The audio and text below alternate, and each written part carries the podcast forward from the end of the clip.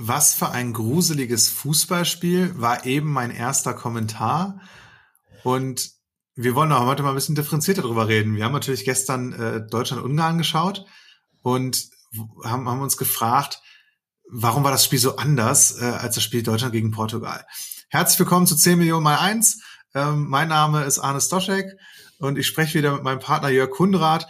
Und nein, wir sind nicht der Fußball-Podcast in Deutschland, sondern wir sprechen über unser Unternehmen, über Leadership und einfach Dinge, die uns beschäftigen. Und wir haben heute Morgen einfach entschieden, ähm, dass wir über die zwei Gesichter der deutschen Nationalmannschaft sprechen wollen und warum Haltung unserer Meinung nach den Unterschied macht auf diesem Niveau. Und ähm, ja, ja, ich, ich, genau. ich ja, erstmal schön, dass ihr, dass ihr wieder mit dabei seid und uns zwei äh, möchtegern Bundestrainern ähm, zuhört. Und ähm, eigentlich hatten wir ein ganz anderes Thema ge geplant, aber ich gesagt, komm, äh, Arne, lass uns das machen, ähm, weil letztendlich passt das auch rein. Ähm, Haltung und, und Leadership auch wirklich wunderbar zu unserem Thema.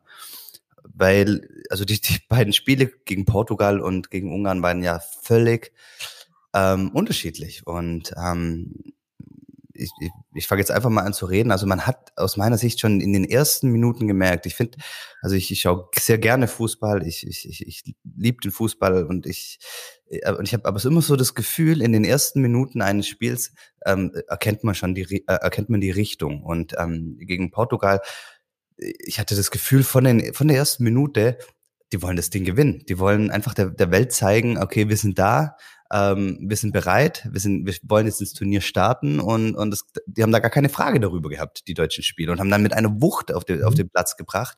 Das hast du gespürt. Und, und auch immer, wenn, wenn irgendwie auch nach dem 1-0 der Portugiesen habe ich gedacht, hm, ja, die, die sind da immer noch klar drüber, die Deutschen. Das, die, die, die brauchen jetzt ein paar Minuten, da fangen sie sich und dann geht's wieder los.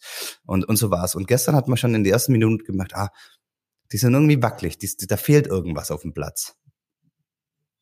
Genau, also man hat man schon wahrgenommen, dass diese Präsenz, die sie gegen Portugal hatten, äh, nicht auf den Platz bringen konnten, viele einzelne Spieler nicht. Ähm, und ich stelle mir dann immer genau die Frage, also auf dem Niveau macht das, glaube ich, wirklich den Unterschied. Ob jetzt die, die Spieler, ähm, ob die portugiesische Mannschaft auf dem Papier in ihrer Qualität ähm, in, in einzelnen, also auf einzelnen Positionen im Vergleich zur deutschen ebenbürtig äh, besser oder schlechter ist, das ist gar nicht so relevant ähm, ich glaube eher, dass, dass diese gemeinsame Haltung und die Haltung Einzelner und auch so die Willenskraft und die Entschlossenheit Einzelner ähm, total entscheidend ist und dass das auch ansteckt und zwar in beide Richtungen. Also die Verunsicherung, ähm, die, die, die wirkt irgendwie auf, auf das Kollektiv, auf die Mannschaft und auch die, die Begeisterung und Entschlossenheit und so diesen, diesen, diesen äh, Kampfes- und Siegeswillen. Und ähm, ich glaube, das ist für einen Trainer oder für so ein Trainerteam extremst wichtig, ähm, Rituale zu haben, um die, die, die Spieler in diese Sieger und, und äh, Befindlichkeit zu bringen. Ähm, und auch eine, eine Strategie zu haben, um das zu aktivieren. Ja, also, dass, dass, dass ich jederzeit in der Lage bin, mich aus so einem mentalen Tief oder so, so einer, so einer, ähm, also wieder rauszuholen. Und es gibt ja in den Neurowissenschaften tausend ähm, Studien und, und äh, Berichte darüber, ähm, was was Adrenalin zum Beispiel im Körper macht. Also ähm, wenn ich einen gewissen Grad an Aufregung und Anspannung habe, positiverweise, ja, ähm, oder vielleicht auch so, so ein bisschen Eustress, dann bin ich in meiner Wahrnehmung ähm, ein bisschen reaktionsschneller und, und ein bisschen da. Und der, der Sandro Wagner als Co-Kommentator hat das gestern so schön gesagt. Die, ähm, die Ungarn haben, haben mental das viel, viel bessere Spiel gemacht. Ähm, die, die waren schwierig, die waren nicklig in den Zweikämpfen, die haben sich mal bewusst äh, in den ersten Minuten auch schon Fouls gesetzt, um, um, um einfach auch so, so mal auszudrücken, euch machen wir es nicht leicht. Und die haben jede Aktion gefeiert, genau. ähm, jede Defensivaktion und sich damit gegenseitig gepusht. Und diese Art von Kommunikation, das Feiern von Fun Situationen, die funktioniert haben, gab es gestern beim deutschen Team gar nicht und gegen Portugal schon. Da, da war das komplett da. Also da hat auch niemand den Kopf hängen lassen nach dem äh, 0 zu 1, sondern äh, dann ging es irgendwie direkt weiter und, und alle haben gespürt, das war es noch nicht. Und gestern habe ich mir als Zuschauer schon Sorgen gemacht nach dem 1 zu 0 der Ungarn, war es das jetzt? Ähm, und ich glaube, die, der hat, der hat auch das deutsche Team eine Frage darüber, ne? Ja, genau. Und ich habe was mir, was ich vermisst habe, ist, also ich glaube, ähm, sind, sind so, sind die Führungspersönlichkeiten in der deutschen Nationalmannschaft. Klar, wir haben Manuel Neuer, aber der ist im Tor, der hat da noch eine gesonderte Rolle. Ähm, ich glaube, dass Manu, äh, ähm, ähm, Thomas Müller extremst gefehlt hat, weil er ist aus meiner Sicht jemand, der positiv ähm, die Mannschaft führt. Ja, Sandro Wagner hat es, glaube ich, auch gesagt. Ähm, Thomas Müller ist ein Spieler, der jede Mannschaft fehlen würde. Auch wenn er bei den Franzosen spielen würde und nicht, nicht, nicht dabei sein kann, fehlt er, weil er einfach so die besondere Art hat, ähm, um, um das Team mitzureißen. Äh, Joshua Kimmich war irgendwie auf der rechten Seite so ein bisschen verloren. Er ist aus meiner Sicht auch nochmal jemand, der, der eben die Führungspersönlichkeit hat und die Präsenzkraft in, normalerweise. Äh, vielleicht hätte wäre er in so einem Spiel wie gestern in der Mitte besser gewesen, weil er dann, dann alle Spiele erreicht. Aber irgendwie ähm, habe ich das einfach total vermisst, dass, dass da jemand ähm, ähm, die anderen Spieler ansteckt ähm, im positiven Sinne und, und sagt, so, komm, jetzt, jetzt geht's los und ähm, jetzt, jetzt und, und das wirklich auch vorangeht und, und, und zeigt als Vorbild, ja. Und, und jetzt gibt es vielleicht auch viele Stimmen, die sagen, einzelne Spieler haben wir total kritisch gesehen und, und Leroy Sané war gestern unter seinen Möglichkeiten und so weiter. Und ich glaube, in so einem Teamgefüge ist das auch so, dass bestimmte Spieler einfach auch die Sicherheit brauchen von äh, Führungsspielern, ähm, die, den Mut zu haben, ja, ins Risiko zu gehen und, und ihr Talent zu zeigen. Ja, und, und dass, dass das nicht funktioniert, wenn ich ohnehin so in, so einem Halbzweifel darüber bin, traue ich mich das jetzt, traue ich mich das nicht, kriege ich dann ähm, irgendwie Ärger oder riskiere ich zu viel?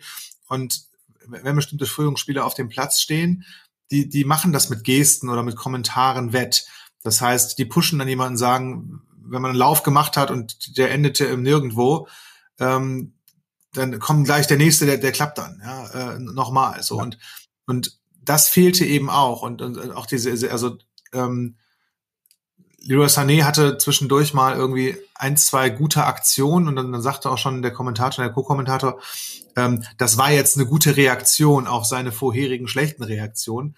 Und ich weiß nicht, ob, ob ich kenne das von mir selbst, wenn ich glaube, ich habe irgendwas verbockt und will das irgendwie ausgleichen, dann ist das immer aus so einer, in dem Moment aus so einer Haltung des schlechten Gewissens heraus. Das ist total dämpfend. Das ist nichts, was mich selbstbewusster macht, was mir irgendwie ähm, Ausstrahlung gibt und wir sprechen ja beim Fußball, da haben wir ja ganz oft die Situation, also Zweikämpfe, das ist ja wirklich Kampf. Und ich weiß nicht, ob ihr das kennt von Raufereien aus der Schule, also jetzt so die Jungs und, und Männer unter euch oder vielleicht mal von irgendwann sowas wie einer Schlägerei oder, oder keine Ahnung, also von irgendwelchen körperlichen Auseinandersetzungen oder echten Zweikämpfen, was ist hier im Fußball, Handball oder so, ähm, wie entscheidend das ist, zu spüren oder auszustrahlen, wie entschlossen man ist das, also das, das macht, glaube ich, schon einen Unterschied, wenn das Niveaugefälle riesengroß ist. Also wenn ich gegen jemanden spiele, der deutlich länger ausgebildet und talentierter ist als ich. Aber auf dem Niveau Europameisterschaft, da spielen die besten Leute der Welt gegeneinander gerade. Ähm, da ist das wahrscheinlich noch wichtiger, weil der, der Unterschied in der Ausbildung und in, in, in dem Talent, der, der kann gar nicht so riesig sein.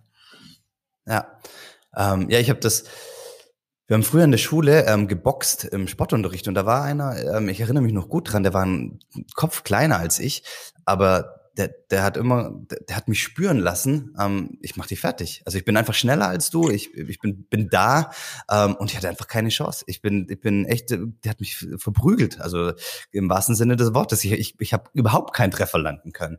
Ähm, und, und ich glaube sogar, dass in, in, in einem Team, in einem Fußballteam, die Anzahl solcher Persönlichkeiten, solche Vorbilder, an denen sich die alle anderen aufrichten, entscheidend ist für, für langfristigen Erfolg. Und ich glaube, dass es die Qualität ist, zum Beispiel äh, von Bayern München. Ich bin absolut kein Bayern-Fan, ähm, aber trotzdem, ich, ich bewundere das immer bei Bayern. Die schaffen es immer, solche, ich sag mal, cleveren Führungspersönlichkeiten im Team zu, äh, zu versammeln. Müller, Neuer, Kimmich, ähm, ähm, Lewandowski, an denen sich die anderen aufrichten. Das sind einfach Winner.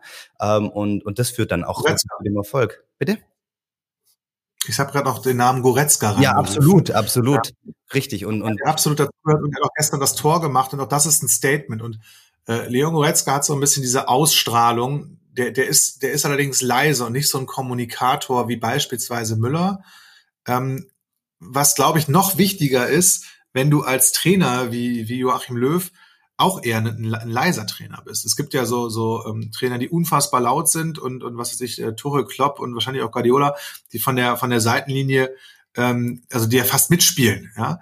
Ähm, und die, die die ganze Zeit rufen, kommunizieren und, und damit eine gewisse Präsenz auf den Platz bringen. Und wenn ich das nicht habe, bin ich als Trainerteam angewiesen auf diese Kommunikatoren. Ja. Und wir haben halt gestern gesehen, dass das bis zu, ich weiß nicht, wann, wann die Einwechslungen da stattgefunden haben, ähm, aber in meiner Wahrnehmung gab es halt keine Kommunikation auf dem Platz oder sehr wenig. Ja. Natürlich hat man das nicht gehört, weil wir haben jetzt ja wieder Zuschauer glücklicherweise im Stadion und das, ist, äh, das konnte man in, in der Corona-Zeit als Fußballfan noch viel besser wahrnehmen.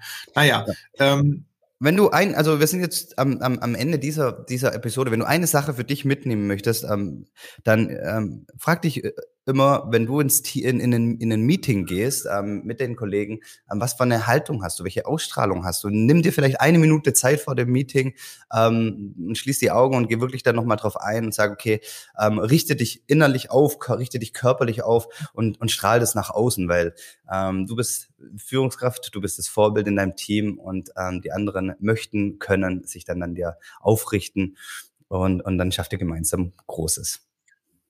Und ich möchte da noch kurz was dranhängen das, das nutzen wir. Ich habe mal in einem Seminar von einem ganz tollen Trainer, der, der auch Schauspieler äh, unterrichtet hat, eine Übung äh, äh geschenkt bekommen, die ich dann auch ausprobiert habe und die hat wahrlich ganz toll funktioniert. Ich möchte euch einladen, das auch mal zu machen. Also wie Jörg gerade sagt, sich aufzurichten ist halt ein mentaler und körperlicher Prozess und die Übung war, auf der Bühne vorne äh, sich Richtung Publikum zu wenden, die Augen zu schließen und sich vorzustellen, man hat so Engelsflügel hinten dran, so riesengroße, und die richten sich auf und spannen sich auf und, und ähm, dann, dann standen wir plötzlich alle ganz anders, als wir die Augen aufgemacht haben.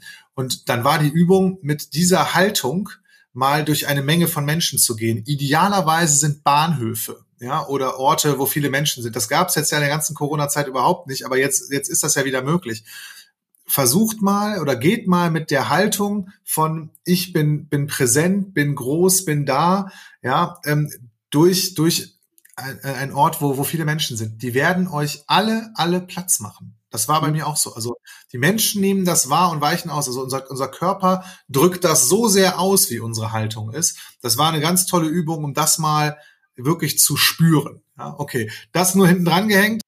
Ciao, danke.